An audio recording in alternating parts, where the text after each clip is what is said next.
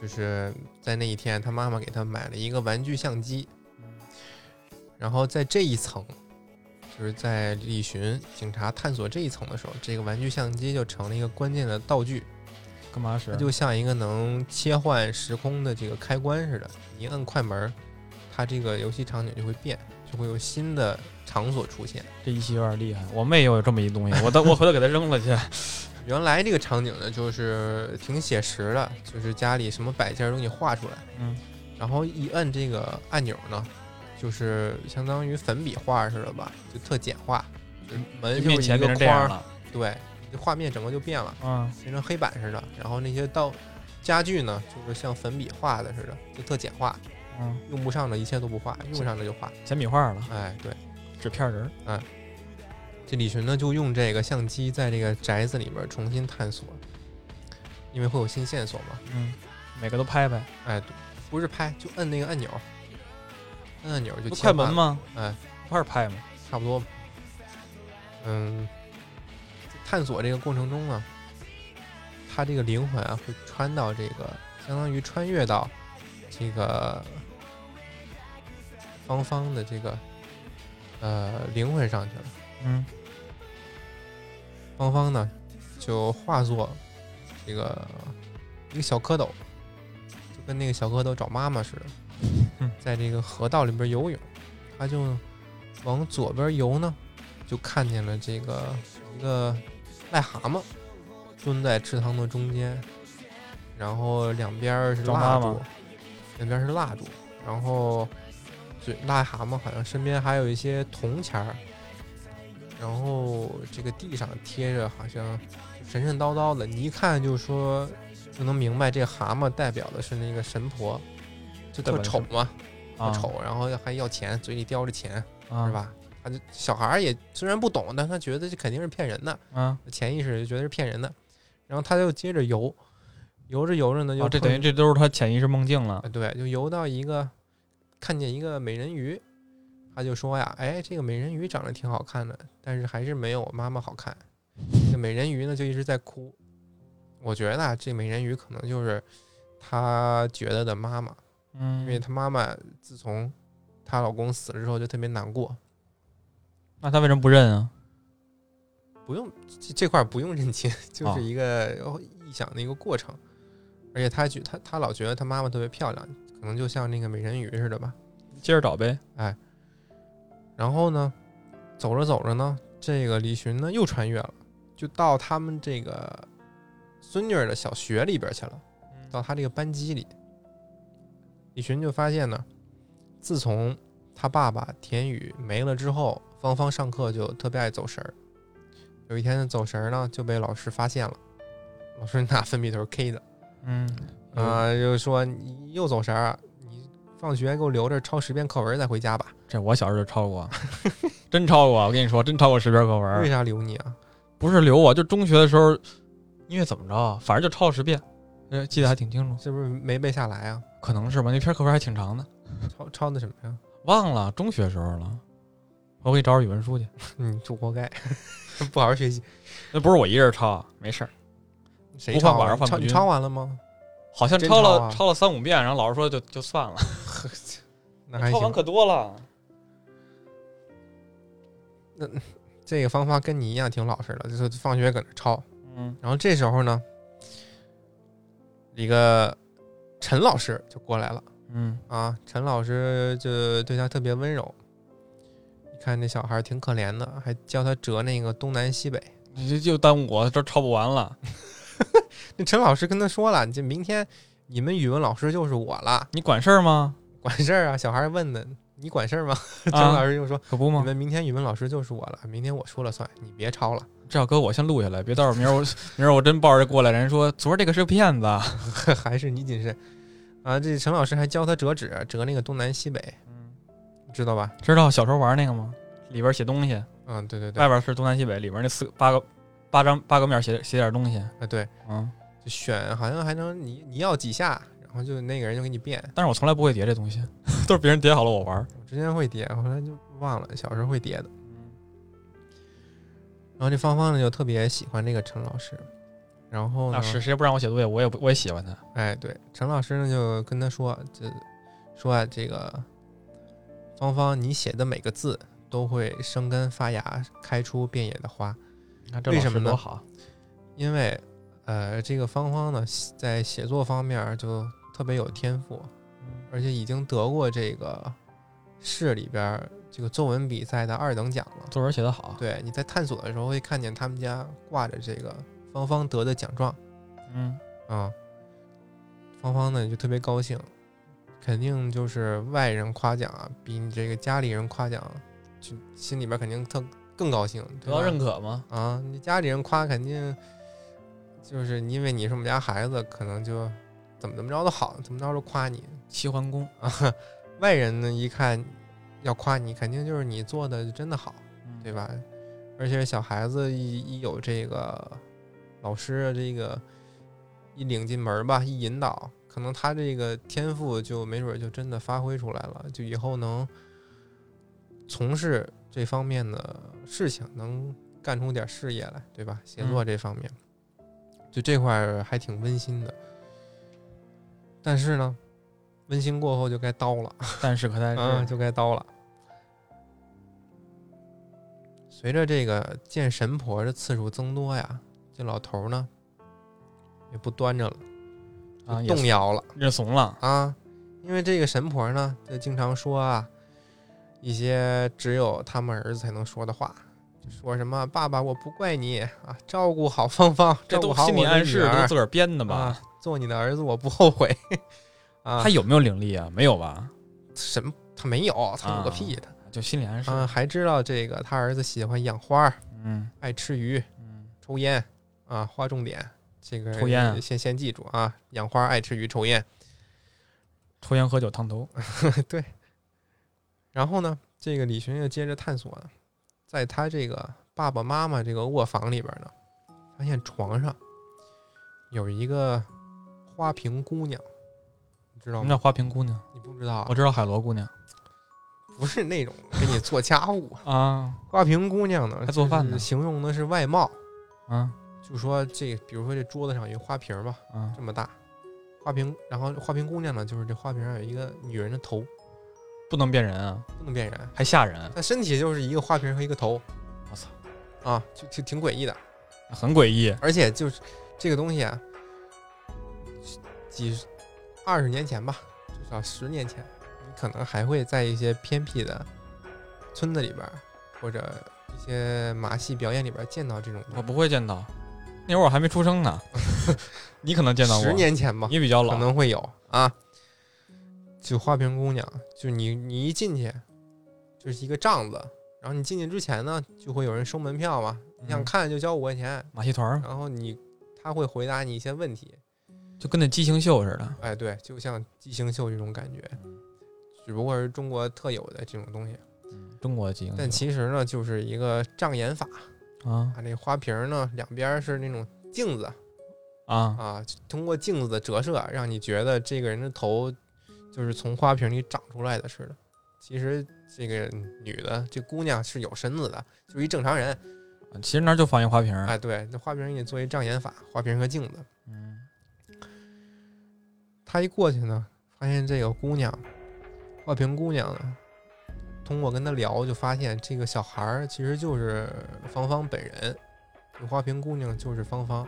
那小孩儿是芳芳，不是对，那花瓶是芳芳哎对，因为她跟她聊的时候，她会管这个小娟儿叫妈妈。啊。管那啊，个陈清穗叫陈老师，天哪，哎他怎么进去的呀？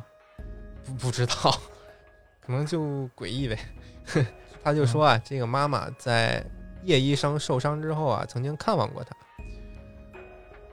嗯、而且在他们全家见过这个神婆之后啊，奶奶嗯，爷爷奶奶就再也不让他和妈妈一起睡了。不让他跟他妈妈睡，对，为啥那呀？不都孩子跟对啊，爸妈睡吗？对不是吧？人也人也大，人小学了，不睡不睡，啊， 行，反正就再也不让芳芳和他妈一起睡了。为啥没说？哎，先留一个。又又留一个，快哎忘了都。这时候芳芳的线儿就结束了。哎，下一个呢，就该到妈妈这儿了，就相当于又下一层楼嘛。啊，啊，又走一遍那个长楼梯又走一遍，啊，这还是刚才那个探探那个楼那个那个那个循环里边还没出来哎，呢。对嗯，这时候呢，李寻就魂穿妈妈，这时候你能操控妈妈作为那个游戏角色来回走啊。妈妈第一个场景呢是去这个卫生室探望叶医生，嗯之前不是叶医生被揍了吗？啊，啊，就卧床不起，他不老没事儿过去去那儿买药去吗？哎，，对，妈妈就去探望他了。这时候，这个妈妈跟叶医生说呀：“说我这儿有点积蓄啊，可以帮助你呢，度过一下难关，把老头儿的钱拿过 来给你使。把自己家的钱给你，然后你再赔给我们家。 哎，行，这哎钱没没没流出”去。哎，因为俩人都是外地人，所以他们聊天儿可能就有点共同话题。惺惺相惜，哎，对，聊完之后呢，这画面一切到了一个影楼，嗯，哦我有点古董古老了呀，这都不是零几年的事儿了吧？怎么不是？我小时候还拍过呢，那还是你老，去去去影楼。我没，那我不知道。给我拍了一个三岁吧，好像给我拍了一个照片儿我，那照片我好像也有，但是我不记得就坐那个骑着木马或者怎么着的照片。那会儿照片拍的差不多嘛，可能吧，但蓝我底儿我什么也没做，就我就是就跟那儿好坐像着，蹲那儿你怎么还蹲那儿啊？ 啊。那我都是坐个椅子上。我然记后得那个摄影师吧，我记得就老给我摆姿势，我就不乐意了，我哭了。你几岁我你还记着这事我要儿？哭了嗯，三四岁吧，好像十三四岁吧。没有拍出来，拍出来我还看不出来是几岁嘛，啊，行，三岁三四岁吧。然后就好像要哭了，最后拍终于拍完了，走了。那是我拍的还是那种棕色的，你知道吗？我拍的都是蓝底儿的。不是底儿，就是就相人啊当于有一层棕色的滤镜，人也那是那个棕色影的那会儿影楼拍照片确实是这样啊，，这背景特也奇是怪棕色的，就很奇怪调色很奇怪。啊。然后眼睛里反映出来那个反射的那个打相的机灯，方形的啊，眼睛里瞳孔是方形的，好几个。这也挺挺，你这也是超能力。啊这是原来呢，这个小娟儿其实是这个影楼的摄影师啊，有点本事。嗯她和她老公就是在这儿认识的啊。之前还有村里人说她是被田宇啊拐卖过来了，村里人净瞎说，这确实其实人家是自由恋爱认识的确实不少见啊。啊。然后这时候呢，妈妈接了一个电话，电话里是奶奶打来的，奶奶就说啊，这个神婆啊嗯，因为搞这种封建迷信活动被警察逮了，啊，大快人心。 那什什什么什么理由啊？逮的时候，就说搞封建迷信啊，传播这种不良风俗给逮了，有伤风化，干嘛他奶跟他说呀？诈骗嘛，诈骗啊，诈骗那可以。啊，诈骗为什么跟他说呀？要钱啊， 要钱啊、就说你呃要给他给是他射出来，给他那个弄出来，赊出来是不可能的啊，那那要钱干嘛呀？要钱打点打点，再见这个神婆最后一面， 还想想着呢啊，还想跟儿子联络联络。嗯，这件事儿呢也被这个妈妈写在她的日记里，他这一家三口都写、啊一家四口都写日记，这俩人都挺像，妈妈和女儿都挺像，都爱写日还记写。日记，啊他就写啊，就是这个神婆被抓那天，爷爷奶奶拿钱啊，他岳父岳母拿钱见了他最后一面。嗯，回家的时候，哎，虽然神婆被抓了，但是他们两个脸上反而更轻松了，啊，因为再也不用去了，可以少花点钱 了。可能吧。你都进局子了，我也看不见看不见你了，不会再让我花钱 了。而且妈妈也发现了，就说啊，也发现了这个她的女儿总是被爷爷奶奶晚上就关在屋里了，他们一起睡嘛。爷爷爷爷奶奶跟那孙女睡一睡一块儿吗？对啊，啊，他妈自己睡一屋，对，就不让她女儿跟她妈啊一起睡是了。哦，这么个，而且这个妈妈呀，还老觉得自己在屋里被莫名其妙的东西监视着。装了新的摄像头，不知道。你想家里一共四个人， 嗯那，女儿不可能吧？爷爷奶奶为啥要监视她呢？那你都不让你跟他住了，那监视你也没没什么，就就丝毫不奇怪了吧反？正就很奇怪。嗯，最最诡异的是呢，这个妈妈她在日记里自己写，她开始不由自主的开始修建花草，不由自主地修剪花草。对，她就在那儿看阳台那个花儿有点乱了，她就嗯去捡，但是捡完之后就跟睡着了似的，说：“哎，我为什么在这儿啊？”梦游了，啊，然后她又开始吃鱼，开始抽烟，她开始哎，这跟她跟她老公很像，这啊那个爱好，对吧？上身了，就好像是被那个她老公招魂上身了似的。那那那会不会有神婆招过来，然后是真的呀？然后哎现有在可能，跑到他身上来了，而且她就精神就越来越不好了，她既又被觉得被监视，还老做这种奇怪的举动，精神分就裂，睡不好。了，她就开始吃这个安眠药了，只能吃安眠药才能入睡了。哦还有，那这个屋有可能是他那个屋，啊之前醒来不是屋里有一安眠药吗？嗯，对有对可对能啊对，哈。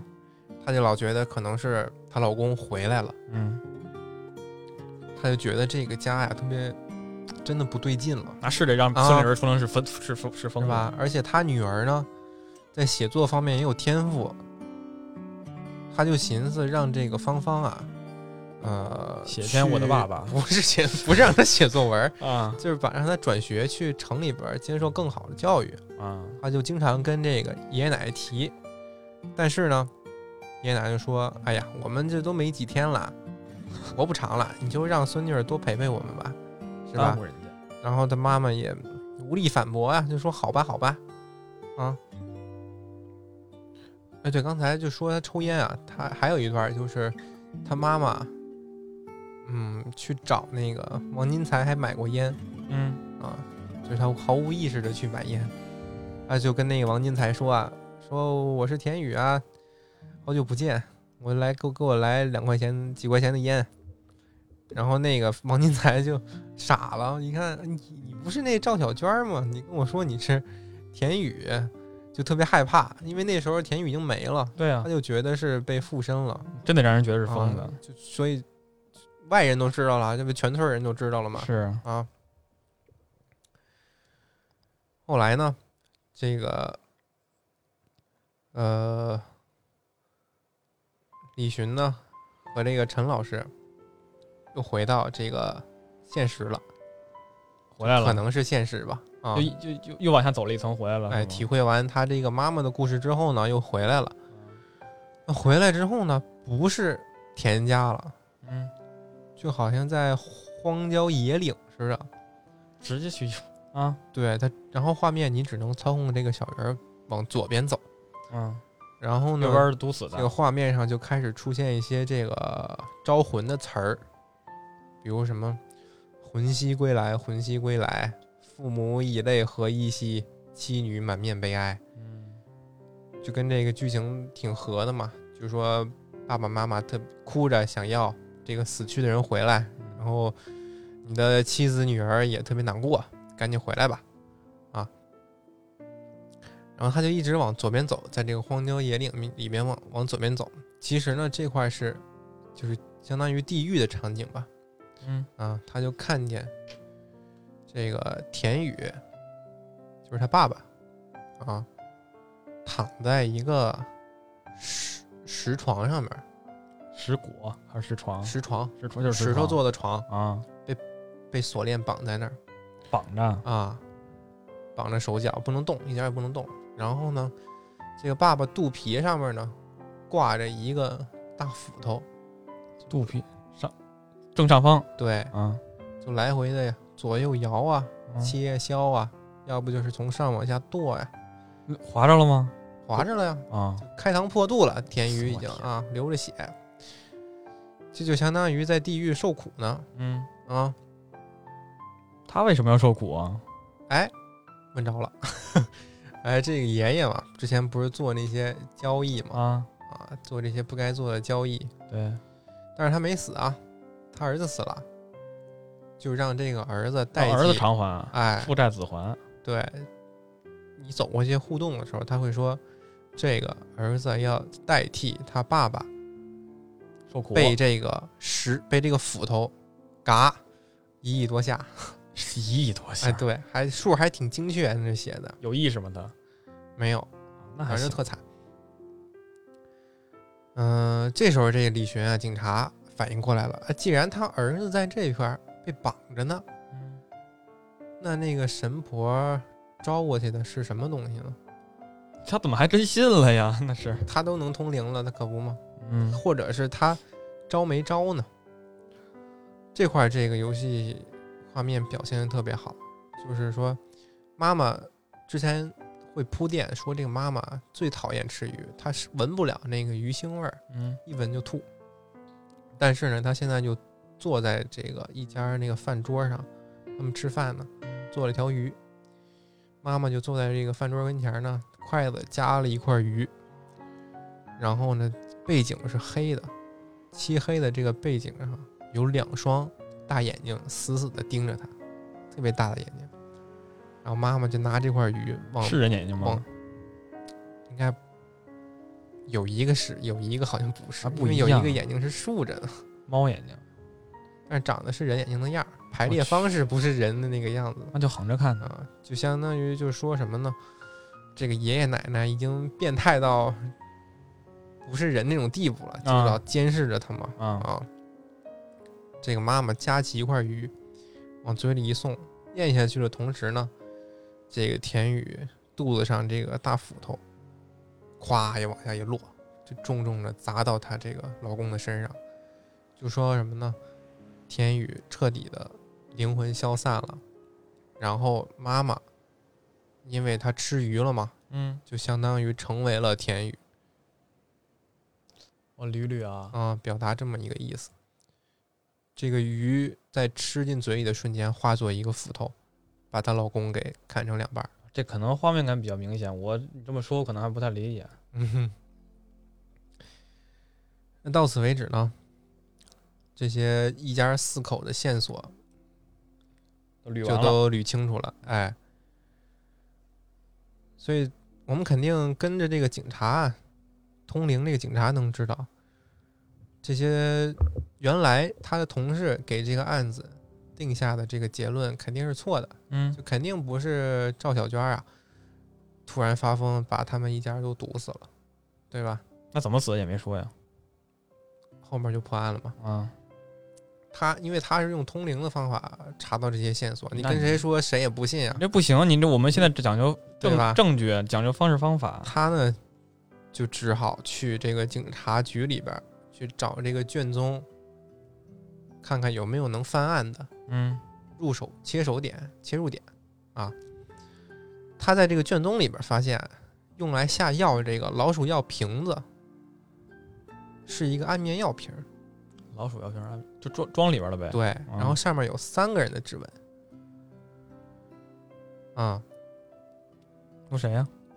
一会儿再说啊，还一会儿再说啊，为什么呢？因为陈老师又出来了。又来了啊，陈老师又出来了。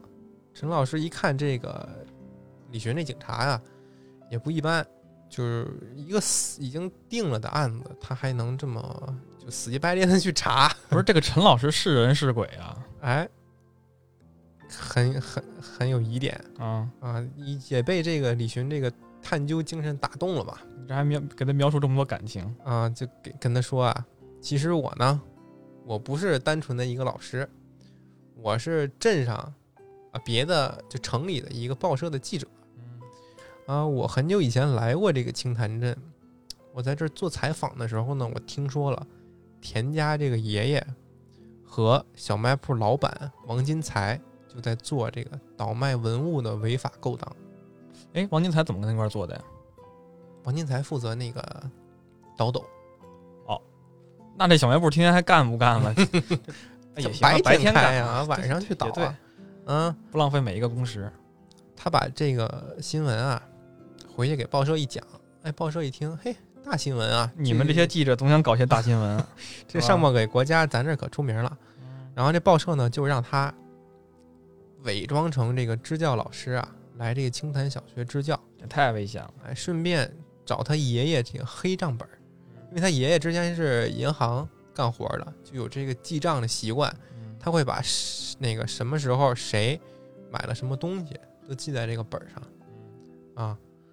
里边儿而且有很多大人物，嗯，文物嘛，大人物都好这个，是吧？跟嗯就跟买那个古董似的，哎，陈老师知道这个他爷爷呢有一儿媳妇儿，有一孙女儿，就慢涉及慢到大人物都是利益相关的问题哎了。慢慢接嗯近这个小娟儿和芳芳，说呢可以和这个妈妈做一个交易，就是我呢帮你的女儿到城里去上学，给你转学，梦寐以求的吗？哎，然后呢，你呢就帮我拿到你老丈人这个黑账本儿，一会儿给人送钱，一会儿给人送账本。哎，这是媳妇儿，但是呢，这个账本还没到手，嗯他们一家人就没了。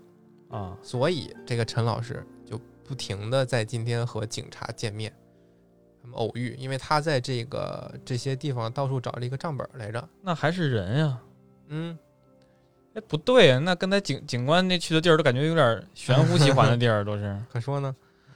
啊，李寻一看，既然你对我这个坦白了呢，那我也不藏着掖着了，我也就别不厚道了，我就他就把这些刚才这些他只有他知道这些线索的，就跟陈老师说了，那警察连这些证据直接跟一般人说了，可不嘛，菜鸟呗。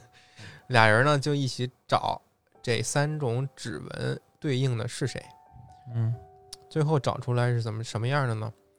就在这个熨斗上找到的指纹，和其中一个匹配上了，是妈妈赵小娟的。嗯然后在这个彩票上找到了第二个是爷爷的，嗯然后在这个玩具相机上找到了是女儿芳芳的，没有奶奶的，没有奶奶啊。就是说这个安眠药瓶子上这三个，他们三个都经手了，对他们三个都经手了。爷爷、妈妈、女儿。哎，这三个人呢都有可能下这个耗子药。嗯这个指纹一踏完之后呢，李寻又开始了，哎呀，我头好疼，我就 又开始通灵了开始通灵了，啊。他就看见啊，这上有妈妈的指纹呢。刚才说了，是因为他妈妈总睡不好，吃的安眠药，嗯他吃的是这个瓶儿本来装的东西，对所以上面会有他的指纹。嗯，有爷爷的指纹呢，是因为就老两口啊，就上头了，知道吧？就他们觉得只要妈妈的灵魂离开了，永远离开自己的肉身，他儿儿子就子能回来了的魂魄就能完全占据妈妈的肉体啊啊，这就相当于借尸还魂吧啊，啊他儿子就能永远的留在阳间啊，以他以他女儿的这个不是以他以他这个妈妈的形式，哎。所以他这个爷爷呢，就把这里边的安眠药换成了老鼠药。他还的，哎，他就想着呢，趁让这个妈妈在吃安眠药的时候自杀，嗯，伪装成自杀嘛，想直接毒死他。这这死个老这个糟老头子坏得很， 这个太太太不行了，这个一点都不都不完美犯罪，他也不戴个手套，你说。但是呢，转折来了。还之女前儿的呢不是，说吗？这个芳芳啊，自从他们一家见了神婆之后，不就一直跟爷爷奶奶睡吗？嗯，他就为啥无也意没中说啊，啊，他可能怕这个魂魄回来影响到他女儿、哦他孙女儿，哦，他就无意中啊，听到了他爷爷奶奶这个计划听见了，啊，他就把这个计划呀，这个借尸还魂这个计划告诉了他妈。他妈一想，那我这不就将计就计呗？他就假扮成田宇这一家子够累的，啊这假扮的，啊，前面都是假前扮面的，都是装的，啊啊啊，他特意去找这个叶医生啊开的一些药，就是抑制呕吐啊嗯，这种神经药物，这样他吃鱼的时候就不会恶心了，够拼的，装的够完美了，而且他还嗯、学着抽烟啊啊，就是怎么装怎么像怎么来啊，啊，而且他也不是，他也是为了他这个女儿能够转学出这个小镇，完成他的梦想，因为在这个家，他岳父岳母只听田宇的话，如果他哦借着她老公的话说出“我们让芳芳去城里上学吧”这句话，那那老两口肯定听。他就为了他女儿的未来，所以才假装成她老公。这么个目的，对，结果呢，有一天吃晚饭之前，这小娟儿呢，儿媳妇儿为了给这个奶奶买药，就离开了厨房，去医院了。嗯然后芳芳呢，之前有一天问问他妈说：“这个安眠药瓶子里装的是什么呀？”小孩不知道这是安眠药，他就说：“这瓶里装的是什么呀嗯，？”他妈啊就说：“这个药啊，妈妈吃了之后就一切烦恼都没有了，我就快乐了。这说跟没说一样，就你这安么眠药跟跟他说了老虎药吃完都一样，然后这个芳芳呢就说：“哦，吃完就快乐了，懂了那懂吗？啊。”然后就趁这个小娟不在的时候，他就拿了这个已经被爷爷换成老鼠药的安眠药的瓶子，拿到厨房，抓了一把，往锅里一扔，就说：“我希望我们一家人都快快乐乐。”不是他妈都已经知道这故事了，为什么还不把这个药换了呢？很寸。他妈妈那天肯定是那天啊，爷爷提前把这个药换了，嗯，但是妈妈还不知道，她不知道这个药被他不换都了已经听他闺女说这个故这个计划了吗？说的是借尸还魂的计划啊哦，我不知道这个药的事儿。，对，不知道他们这个公公婆婆哦要杀他呀嗯，啊。他就走了，就剩那个芳芳啊，拿药给下去了。他说：“我希望我们一家人都快快乐乐的。寸劲儿。”嗯，就这块儿还特别感人。嗯，是然后这小这个芳芳啊，就把这药下在他们一家人三一家人四口要吃的这个饭菜里了。嗯，因为赵小娟不在嘛，她回来之后，那三个人都吃完了，她一回来就看见公公婆婆和女儿就惨死在饭桌之上，嗯，倒闭然后了嘛她就崩溃了嘛，最后就上吊自杀了。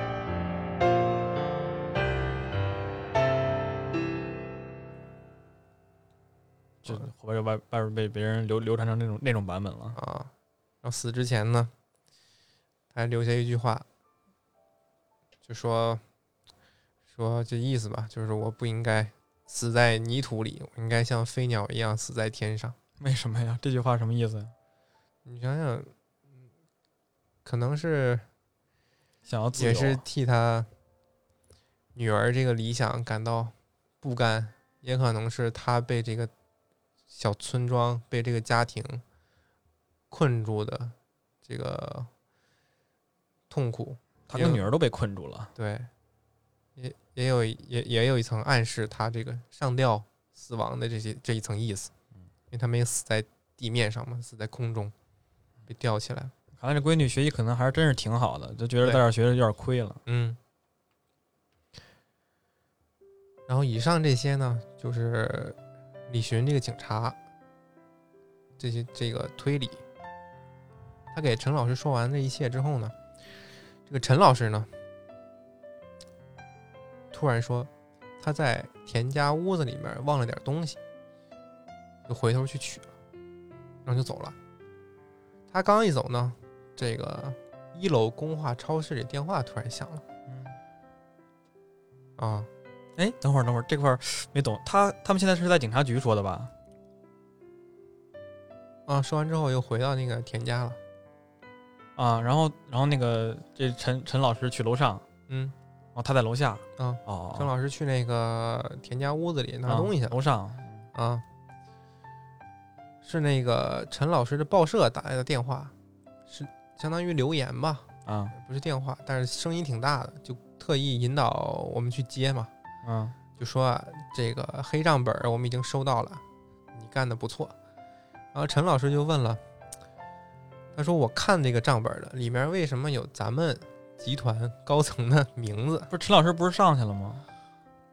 录音，录音。为什么电话会小音录音呢？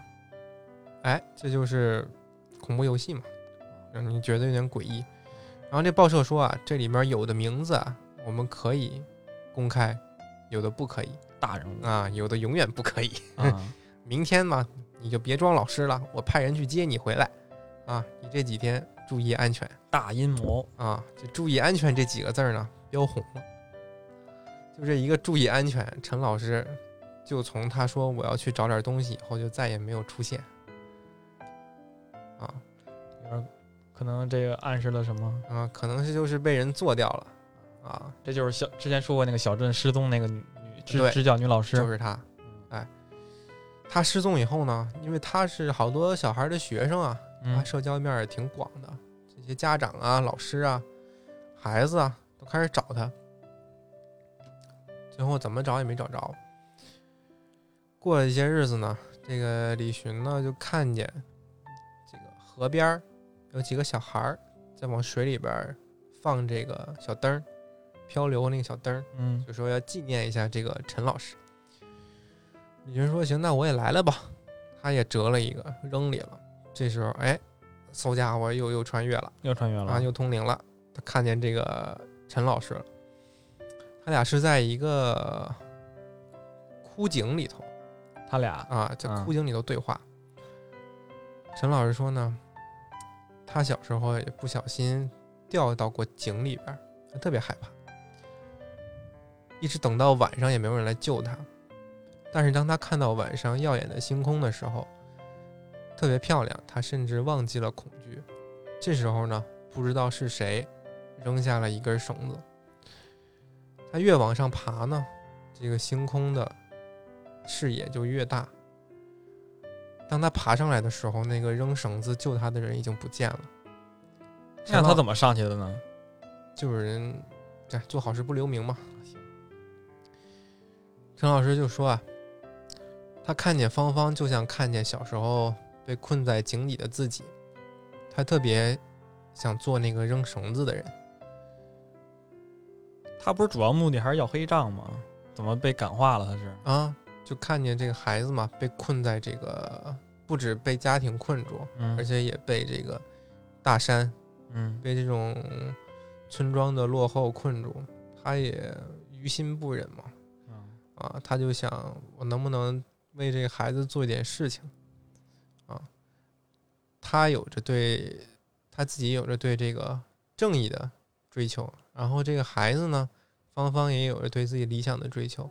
我觉得可能就是他看见这个孩子之后，觉得他们两个有追求的人之间产生了一些共鸣。那他做什么了？就是跟他做这个交易啊、嗯，嗯他们，呃，芳芳呢对这个外面世界的渴望，就是也让陈老师看见了这个人性的美好吧，啊，小孩儿嘛，救赎了陈老师。然后这个，如果他们一家没死呢，陈老师可能也能够拯救这个芳芳的生活，对吧？拯救田家一家的生活。嗯对嘛，哎，方法是好的，嗯，这个叶医生呢，他是一直活到现在。他看见这个田家一家四口都去世之后啊，这个他了解他们家儿媳妇儿赵小娟儿，他们俩聊天多，对吧？他应该知道第一嫌疑人啊，他是啊，他知道他心地善良，但是呢，镇上这些人呢，却都叫他这个疯子索命鬼。哦啊索命女鬼疯子、女鬼，心里就特特别过意不去。为什么呢？因为让她装成被田宇附身这个主意是他给小娟儿出的。不是小娟自个儿这么想的吗？她说听见她闺女说的这话，然后她她装一下嘛。是听见了，但是哦他可能没有叶医生机智吧。他哦，聊天的时候跟叶医生说了，因为他们互相信任。嗯，叶医生说啊，要不你就装装，啊，你就将计就计吧，这样你能达成你女儿的这个理想，也能达成你俩逃出这个落后村庄的目的，啊，他就觉得现在有点儿心里有愧对不起她。啊，他就想把这个他们一家四口灭门的这个锅呀，自己背了，是想引引引警察过来不？哎，他就伪造了一系列的假证据，让这些警察以为是他把这一家四口给弄死了。你看这就跟那沉默的真相很 像，那个开头就是嘛，他你就给讲 讲，我也忘了差不多了，你大概说说吧。就是那个《沉默的真相》里面不就是江阳他老师，然后一开始那个地铁爆炸案嘛，然后他们本来那个做出这么一个事儿来，然后让你让那个颜良注意到这事儿，然后他们就开始调查，越调查越发现，哎，后边有江阳这么一个案子，就是说就通过引一个大案子，这个东西可能涉及到上面大人物，你调查不出来，调查不了，然后怎么着用一个更爆炸性的事儿，然后把这个案子引出来，感觉跟这差不多。哦，嗯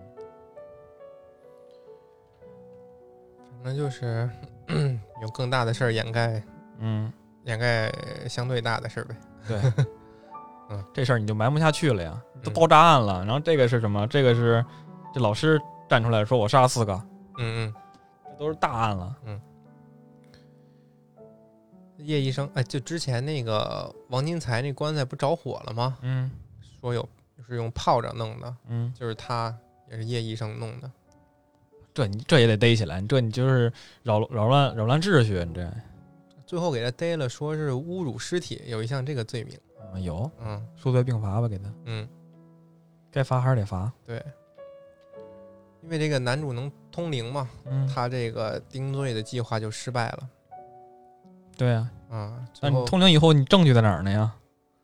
不能光光凭俩嘴儿叭叭说呀。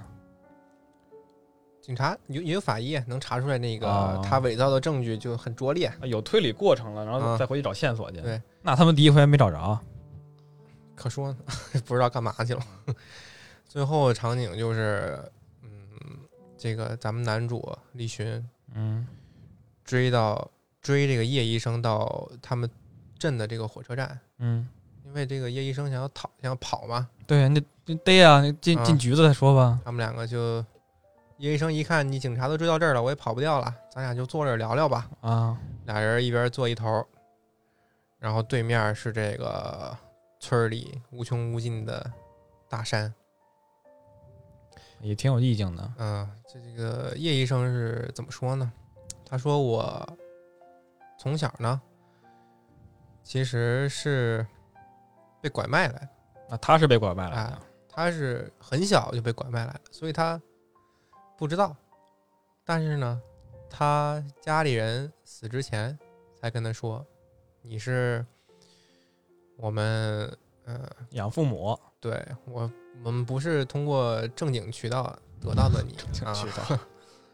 但是你都这么大了，啊，他都这么大了，他也能能怎么着呢？人生已经都这样了， 嗯是吧？所以他看见这个同样是从外边来的这个赵小娟儿的时候，他一听他这个生活呢也不是很如意，就很痛苦，他就觉得我能帮就帮吧，就离开这个，呃，山沟沟，离开这个封锁人的大山，离开这个控制人的家庭，嗯啊，就是帮他想出了这样一个计划。他看着远处那个大山嘛，那个大山是，啊、是用水墨画那种感觉画出来的，整个游戏都是水墨风吧？有一点那个感觉啊。他说远处那些大山啊，就像呃烧掉的那些纸钱留下的灰这怎么看出来啊，因为画的啊？感觉很像。你一玩游戏，你能看就能感受到他说那个意思了。然后呢，也像一个个那个围栏吧。他一坐在这儿呢，他就能听见之前那些家人对他说的话。之前是怎么着呢？这个叶医生啊，他在上大学的时候学的是法医，小村里还有大学呢，他后来来这儿了嘛。后他不来是小家家里在这儿啊，他回来了。你听我说，哦，他一开始学的法医，然后呢，那个导师呢，看他特别有天赋，说你要不毕业之后你就直接跟我做干。法医吧，啊，你就跟我跟我啊搞事业吧。嗯但是呢，这叶医生家里说这个法医啊，晦气，就别别搞了。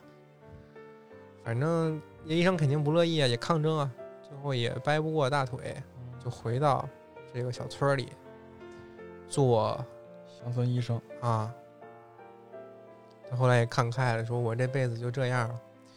他一坐在这儿就能看见，想起来他爸妈跟他说的那些，把他困在这儿的那些话多讨厌！啊。人困在这儿，这事业给他困困在这儿。是啊，而且他走的那天啊，那个小娟儿走的那天之前还找过这个田宇，俩人还聊了一下，聊聊了一会儿天儿。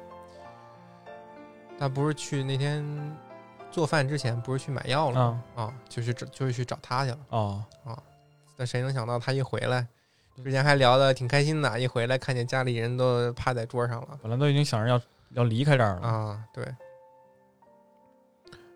最后呢，这个叶医生就被逮捕了得走了，啊，但虽然不是以这个杀人罪吧，就是一些反正不会太重，倒是。对，被逮了。然后整个故事其实到这儿就结束了。嗯，嗯，但是最后呢，呃，场景一转，就是一个比较温馨的场景吧。他们又和这个，呃，陈老师留下的一篇一个笔记本儿相遇了，然后里面有一些，呃，他记得给李寻写的一些话吧，还有他们当时一起探案时留下的一些小东西都留给他了。给留给李寻了。哎，然后游戏就结束了，放，然后就片尾曲是那啊啊个送别，长亭外古道边，啊，就是陈老师当初教他们孩子唱的那首歌。然后最后好像还放放炮来着，放烟花还放炮呢啊，。因为死人了，那个小镇的民俗就是说死人了就要放炮。这就是那个点题的点题这个烟火吗？哎，对，他们是因为这个烟火导致的火灾来的，嗯，然后最后送人走也是有烟火社会呼应。啊。 对，葬礼放炮，还真是挺新鲜的，嗯葬礼就是要放炮嘛，红白事儿不都放炮吗？是吗？是吧？查了一下，葬礼放炮就是说，这些亡魂啊走了之后，会先经过一个鬼门关，嗯呃确认你这个 ID 啊，啊，确认 ID 之后啊，你就到这儿呢要给你送到这个望乡台。这还挺熟。啊，让你最后再看一眼自己这个家乡。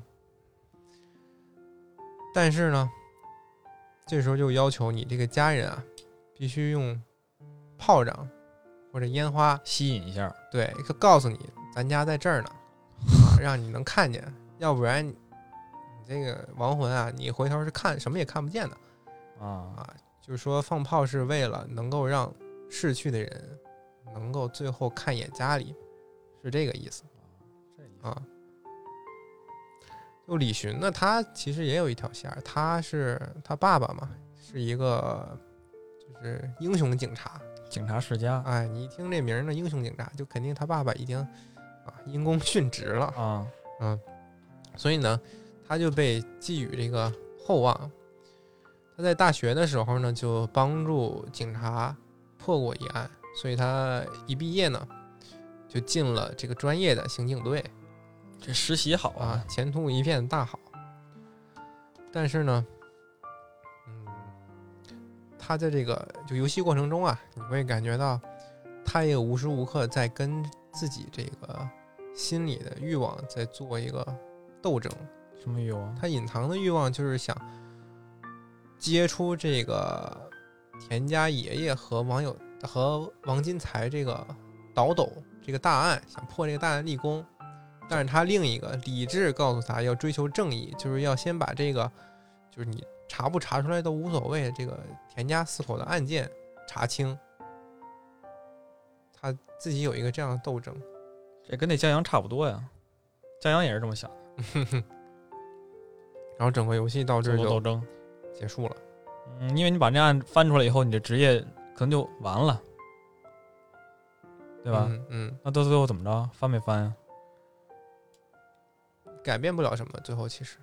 没翻。啊，你只能逮捕那个叶医生，以侮辱尸体和一些无关痛痒的罪把他抓起来。那这个结局，哎，那他那个账本呢？有账本的话，这都可以抓起来了呀。人都死了，啊还有大老板呢，那抓不抓大老板是你能 决定得了的吗？就这个意思。小人物大人物，他这个游戏的重点还是在于这个小地方，啊嗯，想还出有去你这个原生家庭啊，嗯对于人的这个影响。嗯，嗯，他们一辈子困在这个大山里边儿，还有这个受这个封建迷信的影响，嗯导致了这样一个悲剧。这游戏一开始墙上就贴三六个字：讲科学，破迷信。啊，对对对， 这个号我记着呢。嗯全全全全游戏的核心主旨也在说这个事儿，其实嗯，一个就是你得破除封建迷信，你这害死人啊，封建迷信害死人啊。嗯，你看这每每一个事儿都会跟跟封建迷信有关系。对，再一个就是他们这个每个人都想逃出去，嗯，围城，没人想进来。越是闭塞的地方吧，这种奇怪的风俗就越多。它所以这说个这种规东矩也西就在乡越村会多，多一些，确实是。对，你也不容易跑出去。你看这小地方，你一出去就有人说：“哎呀，那个谁谁谁又出去出风头了，什么回来六亲不认了。”就就这啊种嚼嚼舌头 的，真想出去，直接出去就不回来了，其实就是很多人就是从对啊这种小地方出去就很多年都不回家了。考出去甭管干怎么样，你就是起码你逃脱那里了，嗯，那里就是限制人的地方。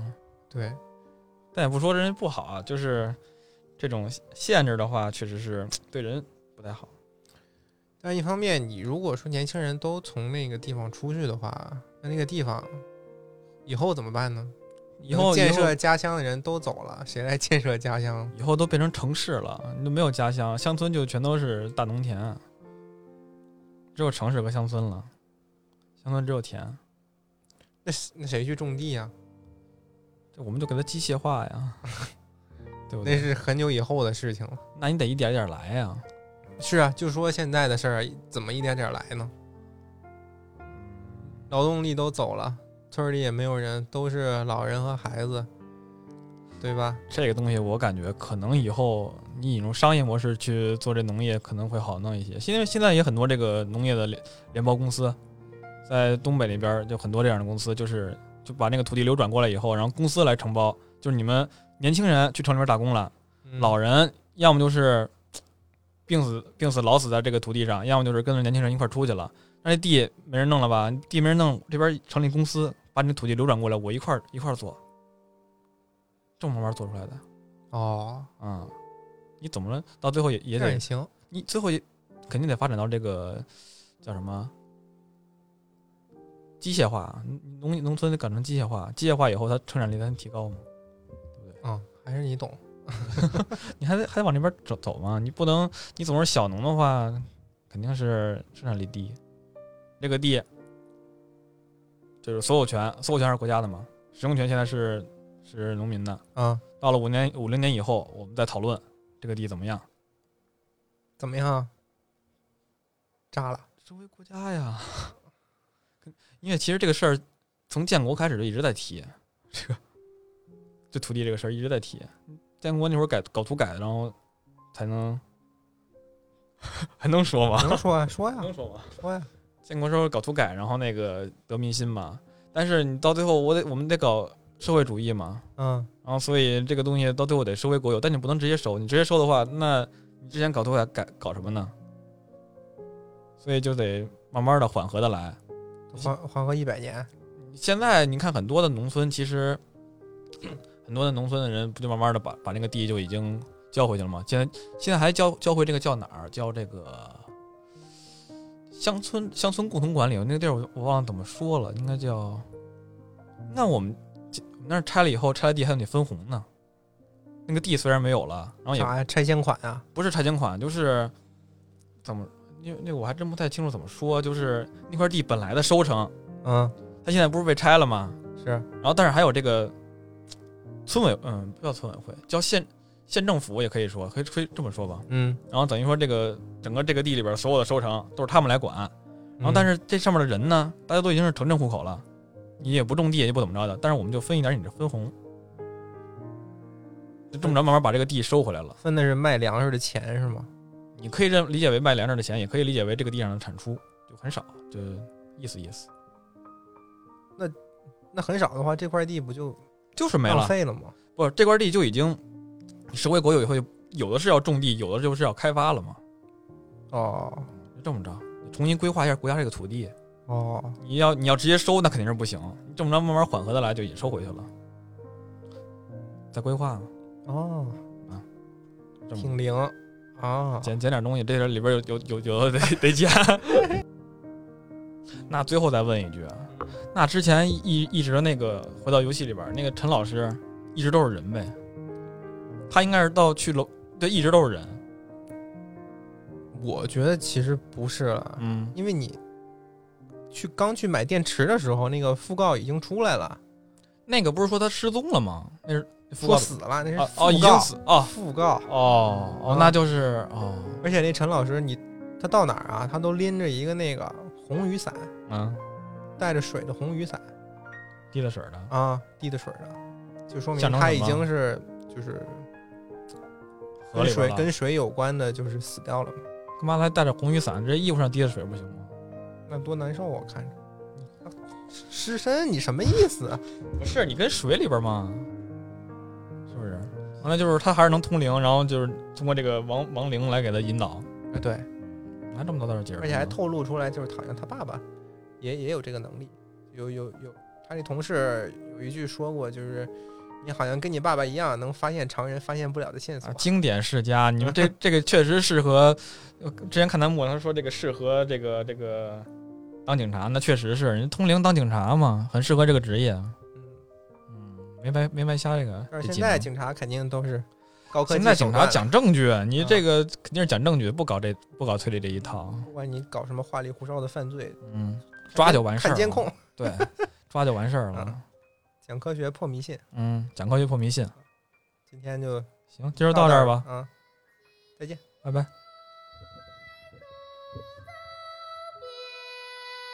芳草碧连天，晚风拂柳笛声残，夕阳山外山。